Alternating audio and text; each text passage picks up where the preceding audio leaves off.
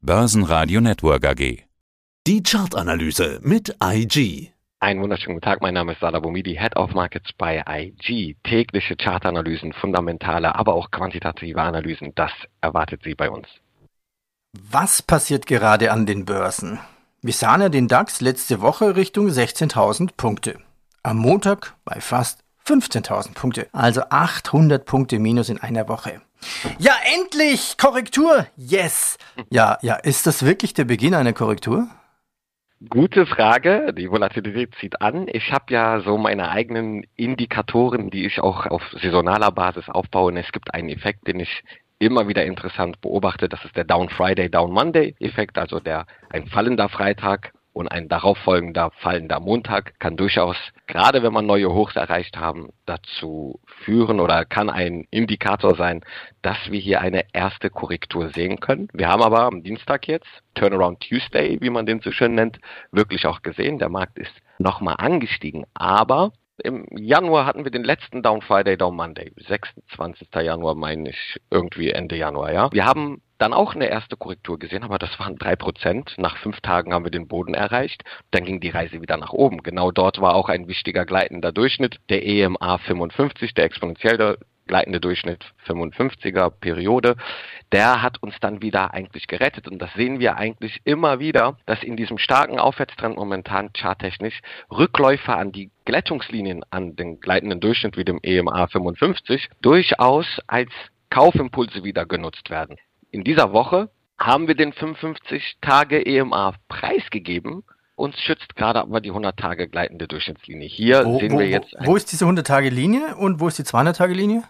Die 100er ist bei 15.162 roundabout und die EMA 55, der lag bei oder liegt aktuell bei 15.484 um den Dreh, ja.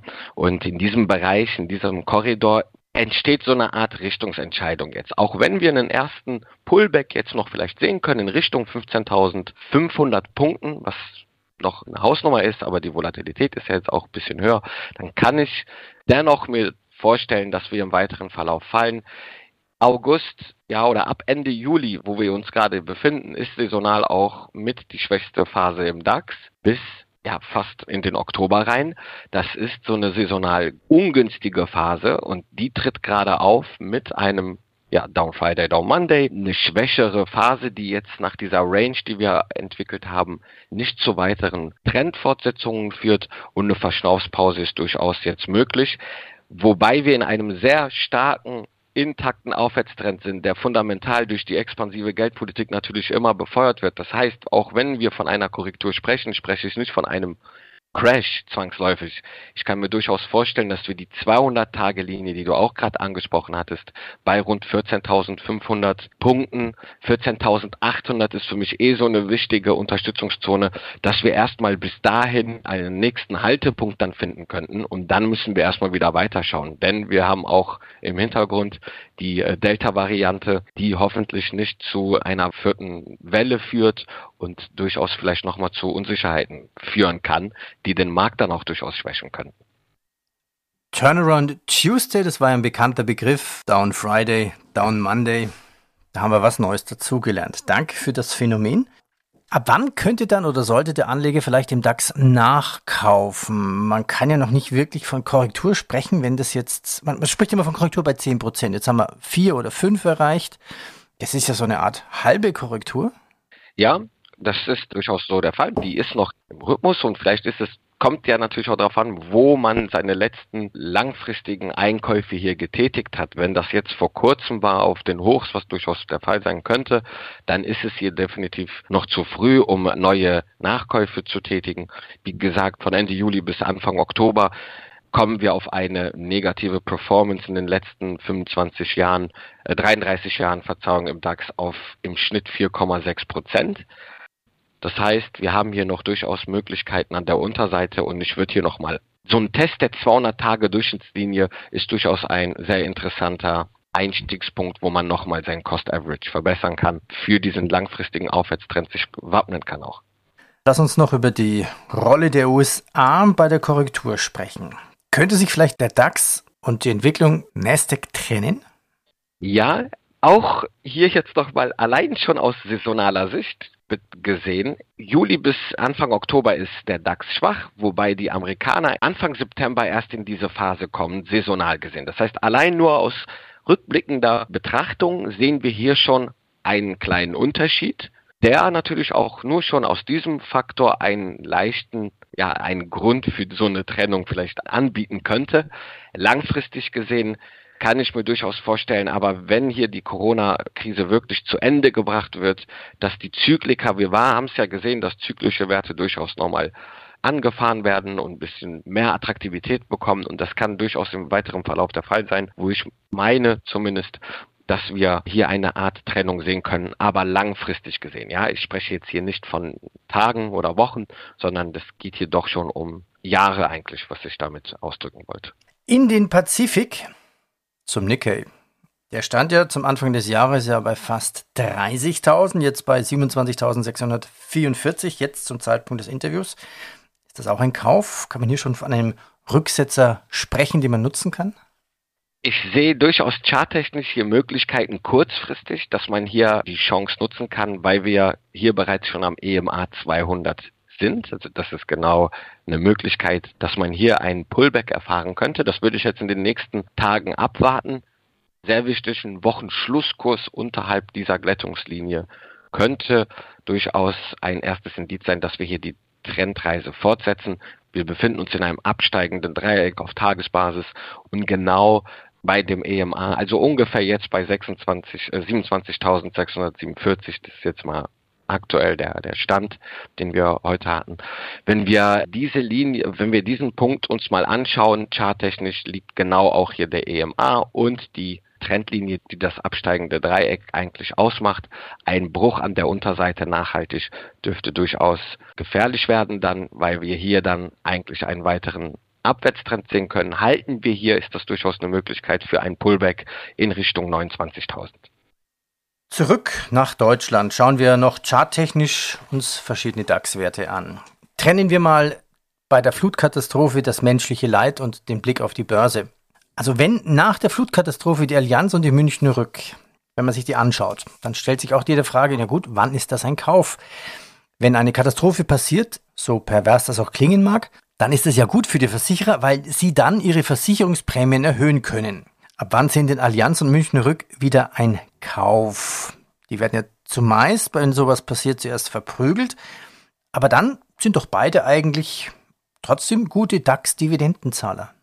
Absolut, sehr schöne Frage. Das erinnert mich so an meine Anfänge vor 15, 16 Jahren, wo man genau solche Trading-Ansätze erstmal natürlich, weil die auf der Hand liegen, anwenden möchte. Und oft hat man da das blaue Wunder erfahren und es lief dann doch nicht so, wie man gedacht hat. Also so einfach ist es nicht, ja. Das habe ich auch gelernt. Man muss weitere Faktoren mit einbeziehen.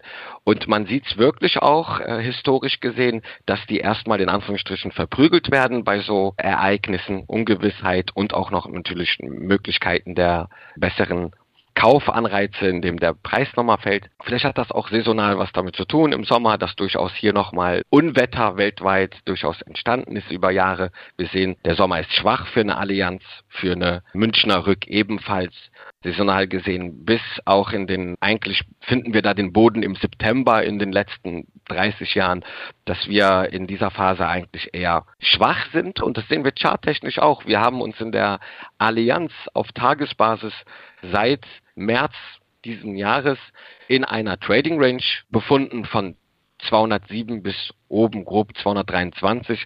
Wir konnten diesen Aufwärtstrend nicht aufrechterhalten. Oben bei der 223 ließen hier nochmal nach und diese Trading Range wurde jetzt nach unten hin verlassen unter 206 und das kann durchaus ein Kursziel an der Unterseite erstmal aktivieren bei bis zu 193 Euro und das ist genau dieser Effekt. Es muss nicht zwangsläufig bis dort hingehen, aber eine leichte Abwärtstendenz ist hier zu erkennen und das sollte man hier nochmal erstmal abwarten, wenn wir hier keine Stabilisierung sehen im Kurs bei rund 206 Euro, dann kann ich mir durchaus vorstellen, hier in die Abwartehaltung zu gehen, nochmal einen besseren Boden zu finden und dann hier in die Aktie einzusteigen. Mhm. Ich danke dir. Dann Zahlen, Zahlen, Zahlen, die theoretisch auch auf den DAX drücken können, nachdem SAP ja quasi einen schnelleren Umstieg seiner Kunden in die Cloud erreicht hatte, machte das Ganze ja SAP selber zuversichtlich. Also die Waldorfer hoben deshalb auch ihren Ausblick für das Gesamtjahr zum zweiten Mal an. Somit dachte ich heute Morgen, okay, klingt gut, die Aktie müsste steigen. Nein, nein, nein. Teilweise mhm. bis zu 3% Minus. Warum und was steht charttechnisch dahinter? Äh, charttechnisch steht dahinter, dass wir vor ein paar Tagen noch ein neues Hoch entwickelt haben, seit, also in unserem neuen Aufwärtstrend, der gültig ist seit Oktober 2020. Da sehen wir durchaus, dass wir, wann war es? Mittwoch? Ja, äh, Donnerstag, 15. Juli, also letzte Woche haben wir ein neues Hoch erreicht. Das wurde jetzt hier fortan abverkauft.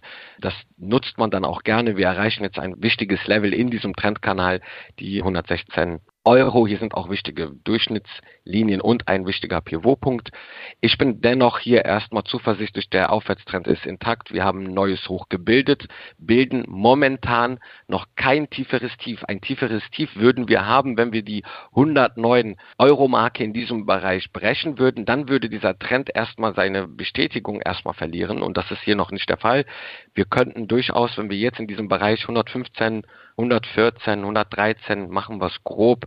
Bis dahin würden wir erstmal einfach nur ein höheres Tief bilden und diesen Trend eigentlich fortsetzen. Auch hier saisonal, du weißt Peter, ich nutze gerne die Saisonalität mit. Als ein Faktor ist nicht, dass ich blind auf saisonale Muster reagiere und die handle. Nein, ich nutze die natürlich mit der Charttechnik, fundamentale Analyse mit herbei. Aber wir sehen auch saisonal, dass die SAP-Aktie hier im Bereich Juli, August durchaus stark ist positive Durchschnittsrendite. Der Trend ist auch im Takt. Ich kann mir, wie gesagt, vorstellen, wenn wir hier einen Boden jetzt finden, dass wir nochmal einen neuen Test des vormaligen Hochs bei ungefähr 127 erreichen können. Daimler und SAP bremsen heute ein bisschen den DAX. Daimler hat ja in Q2 trotz Corona-Unsicherheiten und dieser bekannten Chip-Krise auch gerade in der Autobranche unter dem Strich einen Milliardengewinn eingefahren. Die Aktie jetzt bei 69 Euro und 69 Cent. Ja, warum brummt die Aktie nicht heute leicht im Minus? Ja, wir haben auch hier charttechnisch schon unsere Hochs erreicht vorerst. Wir haben ja eine, eine starke Leistung der Daimler AG gesehen in der vorherigen Zeit. Wir erreichen jetzt wichtige charttechnische Zonen, die eine Richtungsentscheidung auch ja vorerst auf sich warten lässt. Denn wenn wir jetzt unter den Bereich 76 fallen, ist das durchaus ein Indiz, ein erstes Indiz, dass wir hier die Abwärtsreise erstmal starten könnten. Das durchaus ganz kurzfristig erstmal zur 66,16. Da liegt die 200 Tage gleitende Durchschnittslinie, also exponentielle Durchschnittslinie. Der RSI kämpft relative Stärkeindex kämpft hier gerade um Stabilität und wir brauchen eine Höhe meines Erachtens, meine Grenzwelle sozusagen 48,5, da liegen wir weit drunter. Wir liegen aktuell auf der Standardeinstellung 14 Einheiten bei rund 33, bedeutet für mich, wir sind eigentlich in einer bärischen Konstellation und die, aus dieser muss sich die Daimler erstmal befreien. Auch Saisonalität wieder hinzugezogen in dieser Phase hat die sich historisch nicht aus solchen Schwächephasen befreien können. Wir haben bis Ende August hier eine durchschnittliche Rendite von minus vier Prozent fast. Und das spricht genau in das Chartbild aktuell. Aber da müssen wir auch nochmal abwarten. Nachhaltige Kurse unterhalb, wie gesagt, der 76er Marke können durchaus hier nochmal den Abwärtstrend bestärken. Das Tief von heute, wenn wir das nochmal rausnehmen würden an der Unterseite, dann kann es wirklich nochmal brenzlig werden. Sala, ich danke dir. Vielen Dank, Peter. Das war der Podcast von IG. Börsenradio Network. Die Chartanalyse.